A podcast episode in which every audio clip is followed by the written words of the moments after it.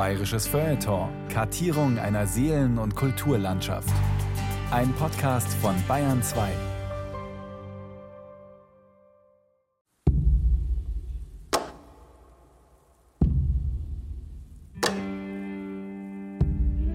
Helena Pfabin von Schacher hat einen eintretenden Dorn im Fuß.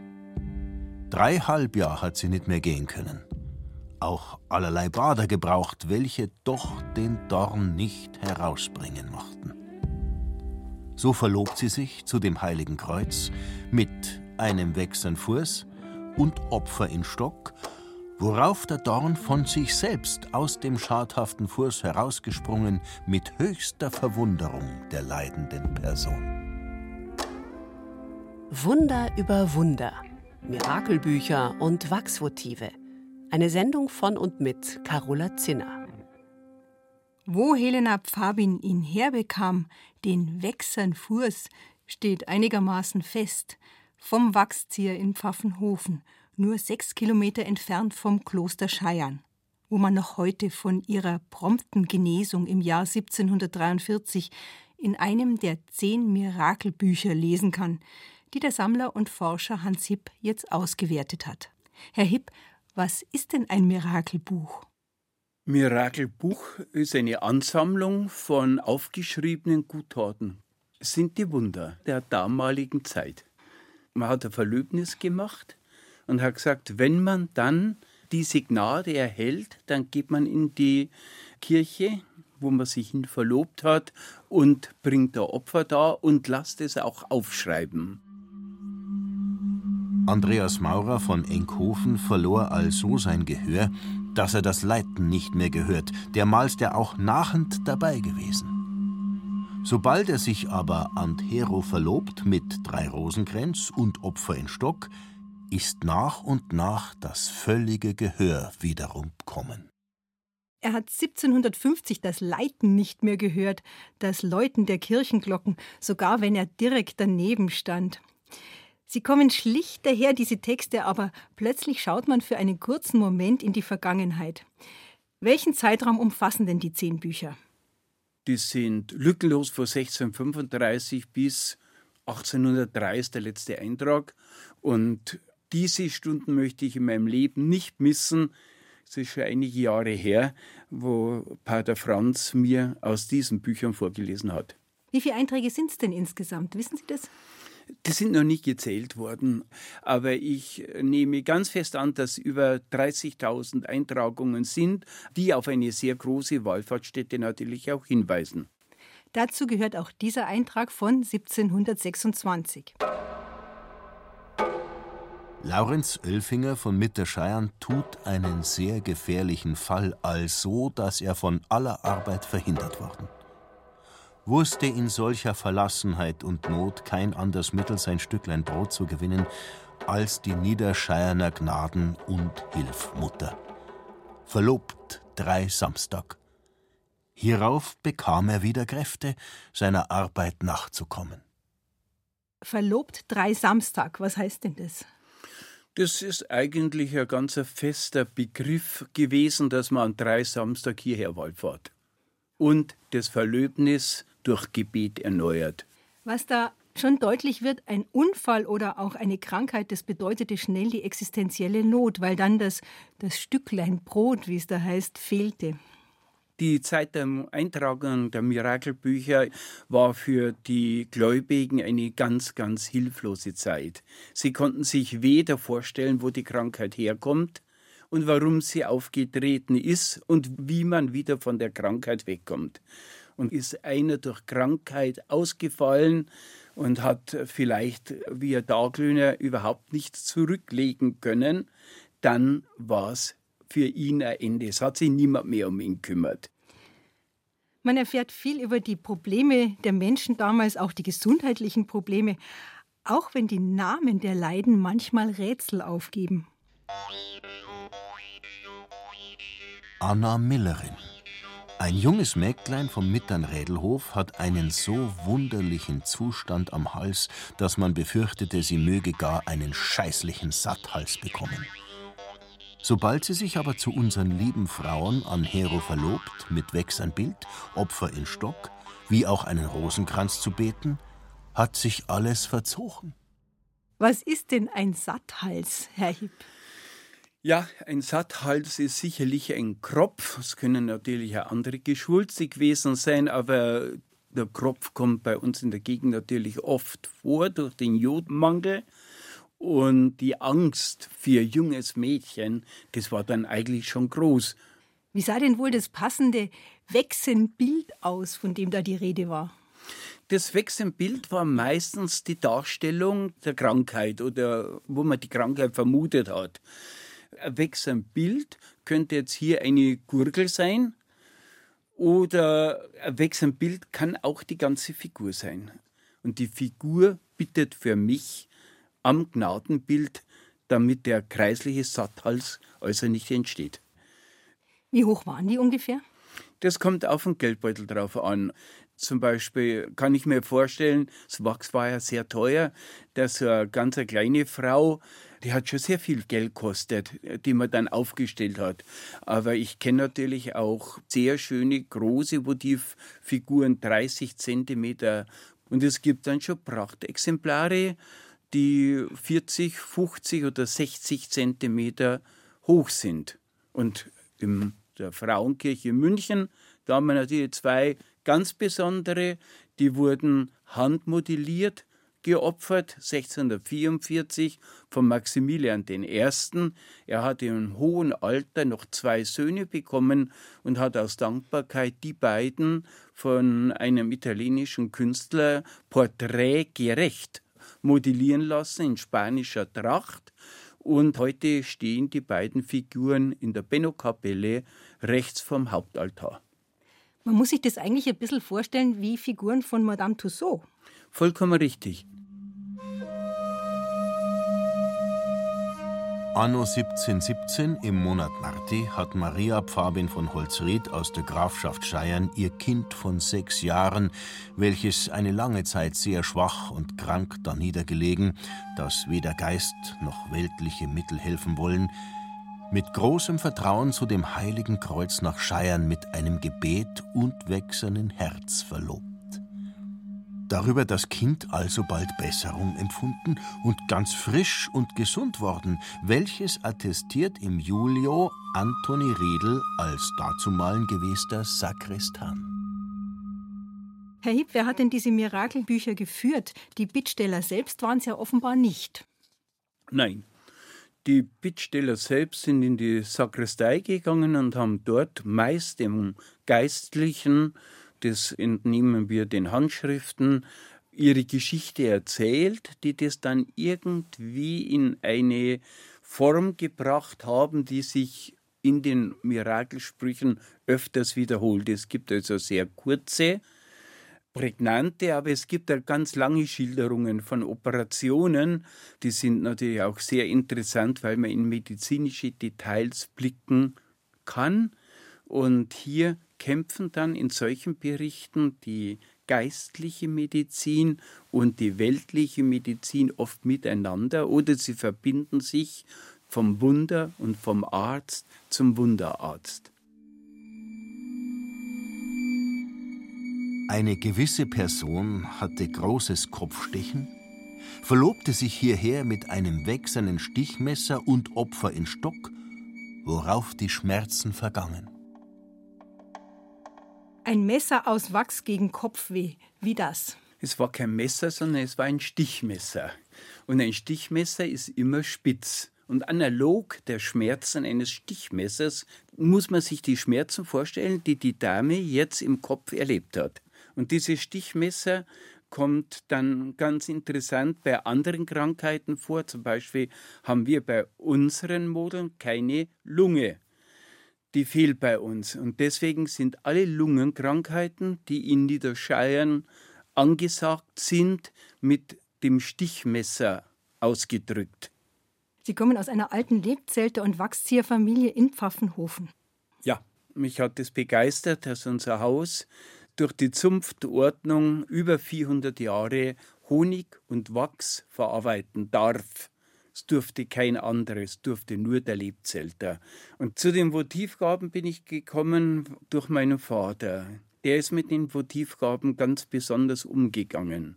Die Model hat er besonders geschätzt, in Leinen eingewickelt, im Speicher aufbewahrt. Er hat geschaut, ob der Wurm drin ist. Ich musste, während die meine Freunde zum Baden gegangen sind, musste die Holzformen gegen einen Wurm einpinseln.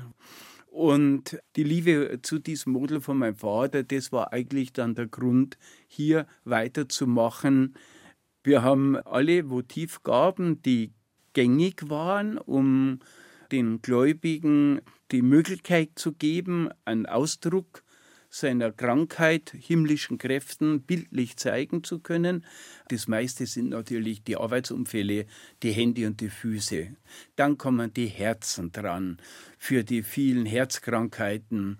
Dann Köpfe, selbstverständlich für die hinfallende Krankheit. Es war ja nicht schön, die Blödigkeit hat man sie genannt. Es war ja nicht schön, wenn man ein blödes Kind hatte und man hat dann dafür einen Kopf geopfert oder Fatschenkinder sind natürlich ganz viele. Die Kindersterblichkeit können wir uns heute nicht mehr vorstellen. Es ist ja nur 1880 in München jedes zweite Kind gestorben. Da kommt natürlich alles im Stall dazu, das ist klar. Die Pferde beim reichen Bauern bis zu die Schaf, zu die Ziegen vom einfachen Bauern. Es kommen die Häuser dazu, die mit Holzschindel gedeckt sind und natürlich gebrannt haben. Und man hat sich dann vor das brennende Haus hingekniet und hat gebetet. Und dann hat der Wind sich gewechselt, der Regen hat eingesetzt und die Gnade, die man dabei gespürt hat, hat man mit einem wechselnden Haus als Opfer bildhaft in die Kirche dann getragen. In unserem Fall des Stichmessers weiß man nicht, wer das gespendet hat. Wir wissen nicht mal, ob es ein Mann war oder eine Frau, denn das heißt nur eine gewisse Person. Ja, eine gewisse Person wird meistens genannt, wenn man den Namen nicht nennen möchte. Ein Grund ist zum Beispiel, dass es sich um eine Krankheit handelt, die schambehaftet für den Gläubigen ist, die jetzt nicht aussprechen möchte die rote Ruhe oder offenes Bein. Auch beim Schwein, wenn Schweinepest war, ein Schwein wurde selten ohne SV äh, notiert, wo man sich dann sagt, ja, mit Verlaub zu sagen. SV heißt eigentlich sit venia, das lateinische mit Verlaub. Das Erwähnen der Beine ist natürlich für uns interessant, dass das damals ja fast unanständig war. Dabei ist von Beinen ohnehin nie die Rede, sondern immer, wie im Bayerischen bis heute üblich, von die Fürs. Maria Schoberin von Holzried hatte zwei, Sitvenia, aufgebrochene Füße, also dass sie kein Tritt mehr gehen konnte. Verlobt sich also zu unserer lieben Frau mit zwei wechselnden Füßen und drei Samstag nacheinander gegenwärtiges Gotteshaus zu besuchen – worauf sie nach und nach wieder ihre vorige Gesundheit erlanget. Aus den Eintragungen bleibt der ganz feste Glauben über all die Jahrhunderte gleich. Der Glaube an das eine Gnadenbild oder ein anderes Gnadenbild. Es durfte ja beides mal eine Maria sein, aber es waren manchmal zwei verschiedene Anliegen, die man hingebracht hat, weil der zweite Gnadenort einfach bei dieser Krankheit stärker war als der erste, wenn es auch beides mal die Mutter Gottes ist, die verehrt wird. Aber es bleibt gleich. Also das heißt, die Madonna von Niederscheiern, die hatte sozusagen eine andere Wirksamkeit als meinetwegen die Madonna in Maria Gern im Berchtesgaden. Ja, das äh, kann durchaus sein. Das also kommt daher, weil der Volksmund natürlich das auch verbreitet und sagt, äh, mit meinen Lungenschmerzen hat mir natürlich da dort in Maria Beinberg zum Beispiel, die hat mir am meisten geholfen. Da muss Dinge mit Lungen. Und dann hat halt der andere gesagt, ja, aber mein Bein ist hier besser worden. Und dann ist das vollkommen klar geworden, dass man dann dem, was man gehört hat, auch gefolgt ist. Wolfgang Krebs, ein Soldat, wurde an der rechten Hand stark verwundet und lag vier Stunden lang in seinem Blut, ohne dass jemand ihm zu Hilfe kam. Daher dann geschehen, dass ihm die verwundete Hand ganz lahm wurde, also er selbige fünf Monat nicht hat können bewegen, noch das geringste Ding halten.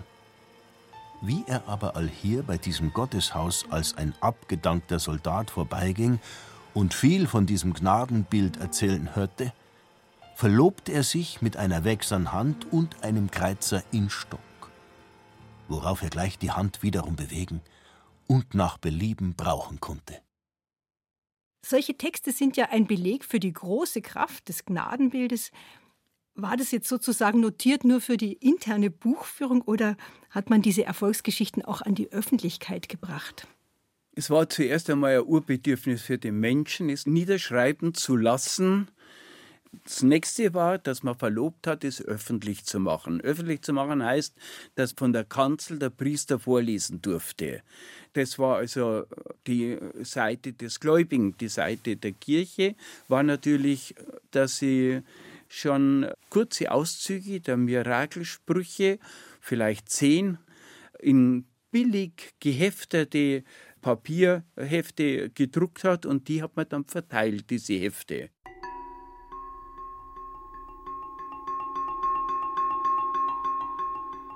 Lorenz Graf von Pfaffenhofen hatte vor einem Jahr das Gehör verloren, verlobte sich hierher, hat auch erhalten, um was er gebeten, weil er aber besagte Gurt hat, nicht hat aufzeichnen lassen, ist er um selbes kommen.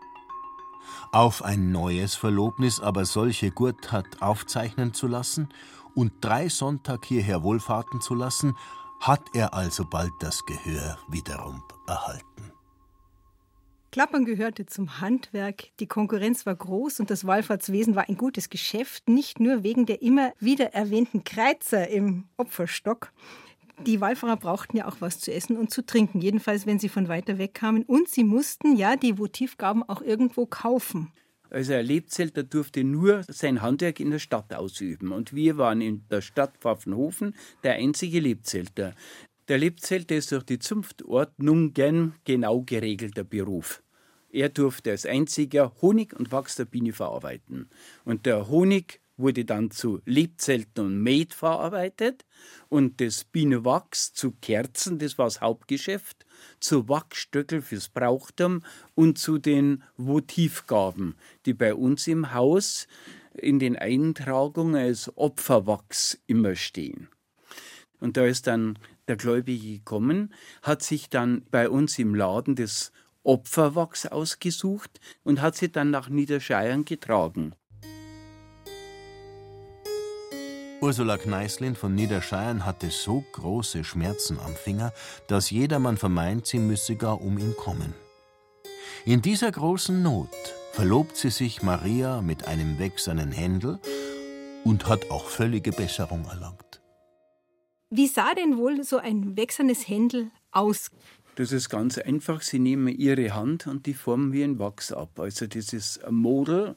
Selten war es in der Originalgröße eine Hand, weil das war ja schon wieder sehr teuer, das Wachs, sondern diese kleinen Hände sind wunderbar ausgearbeitet mit Fingernägeln, je nachdem auch, wie gut dieser Formenstecher diese Sachen gearbeitet hat. Es gibt da sehr grobschlächtige Model, da mussten halt die Gläubigen dann sehr viel Fantasie haben, um dann das als Hand zu opfern.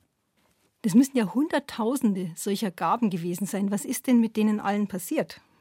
Es waren Hunderttausende von Opfergaben und die Kirche hat sich gefreut. Der Mesner hat dieses Wachs abräumen können vom Altar. Der Kerzenbedarf war einfach enorm groß und das Wachs war teuer und so konnte man das Opferwachs einschmelzen und wieder verwenden.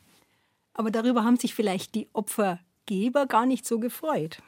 Ganz richtig. Und deswegen ist der Lebzelter schon sehr früh draufgekommen, dass er das Opferwachs in Rot einfärbt. Und wenn er dann die rote Votivgabe an Altar hingestellt hat, da war er sich sicher, dass der Mesner diese Votivgabe nicht einschmelzen konnte, weil die Kirche verlangte weißes gebleichtes Bienenwachs und konnte mit dem roten Wachs überhaupt nichts anfangen. Und dem Bittsteller ist dann der Segen durch seine Votivgabe viel länger zuteil geworden. Elisabeth Finklin Hafnerin zu Pfaffenhofen hat ein Töchterlein, welches mit vier Jahren noch kein Wörtlein reden könnte. Sobald aber die Mutter solches mit einem Wechsern Bild und Betung eines Rosenkranz an Hiro verlobt, hat das Kind gleich angefangen zu reden. Die Ära der Mirakelbücher endet mit der Zeit der Säkularisation, als viele bayerische Klöster aufgelöst wurden und viele fromme oder auch weniger fromme, dafür aber umso vergnüglichere katholische Bräuche verboten wurden. Motivgaben aus Wachs oder anderen Materialien aber wurden weiterhin geopfert. Wir sehen heute noch die Motivgaben aus Wachs. Sie schauen ein bisschen anders aus. Man sieht die Oma in der Kirche, wenn sie die kleinen Teelichte kauft und zählt zuerst an die Finger ihre Enkelkinder nach und wirft dann das Geld ein und tut dann sieben dieser Kerzen aufstellen. Ich sehe das eigentlich als Wachsopfer der heutigen Zeit. Ich sehe auch das als Wachsopfer, wenn mein Großhaar dann in die Kapelle geht und es steht eine große Kerze da. Da hat jemand sehr viel Glück gehabt bei dem medizinischen Eingriff und er hat sich verlobt, eine Kerze zu bringen. Die figürlichen Wachsopfer, die haben in der Zeit aufgehört, wo das medizinische Wissen gewachsen ist und wir diesen bildlichen Hinweis auch nicht mehr brauchten. Mein Vater konnte sich nicht erinnern, also ich spreche jetzt von der Zeit von 1955, da hat er eine nette Geschichte gehabt, dass noch ein alter Bauer reingekommen ist und hat gesagt, du Hip, ich breite eine Sau, ich hab kein Glück mehr im Stall. Und dann hat mein Vater gesagt, ja, ich hab noch eins. Und dann sagt er, du hast nur eine Frau auch. Dann hat er gesagt, ja, sagt er, weil meine krankelt ewig schon. Und dann hat mein Vater einfach das, wie es früher so der Brauch war, beides in eine Wachschale hineingelegt, hat es aufgewogen, das Wachs, und hat ihm das verkauft. Und der Preis ging nach Gewicht? Ja. Alle Kerzen, alle Votivgaben, alle Wachsstücke, alles wurde nach Gewicht verkauft, weil Wachs war so teuer, also das zehnfache teurer als Fleisch. Wachsvotive, einst in katholischen Landen von immenser Bedeutung, heute auch von der volkskundlichen Forschung fast vergessen. So ist es ein absoluter Glücksfall, dass der Sammler Hans Hipp mit der Erschließung der Mirakelbücher von Scheiern den Hintergrund lieferte für diese oft wirklich außergewöhnlichen Stücke und uns damit einen Blick ermöglicht in die Welt unserer Vorfahren. Gab es, Herr Hipp, denn bei Ihren Forschungen einen besonders packenden Moment? Wie der Pater Franz zu mir gesagt hat, beim Lesen, ich glaube, ich bringe ärmere Figuren zum Reden. Das war für mich so fesselnd, dieser Satz von ihm. Es waren immer Votivgaben. Ich habe von der volkskundlichen Literatur wohl lesen können, was das ist, meistens furchtbar trocken geschrieben. Aber ich konnte nie eine Person dahinter feststellen.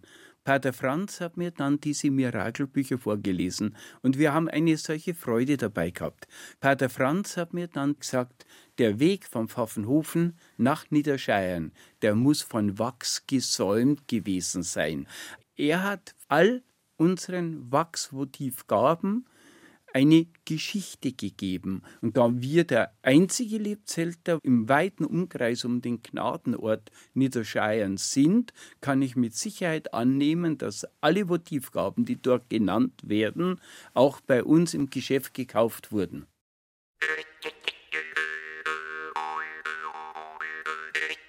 Wunder über Wunder, Mirakelbücher und Wachsvotive. Das war eine Sendung von und mit Carola Zinner. Ton und Technik Robin Ort. Die Zitate, gelesen von Udo Wachtfeitel, stammen aus dem Buch Wachs zwischen Himmel und Erde von Hans Hipp. Erschienen im Hirma Verlag. Eine Produktion des Bayerischen Rundfunks 2021.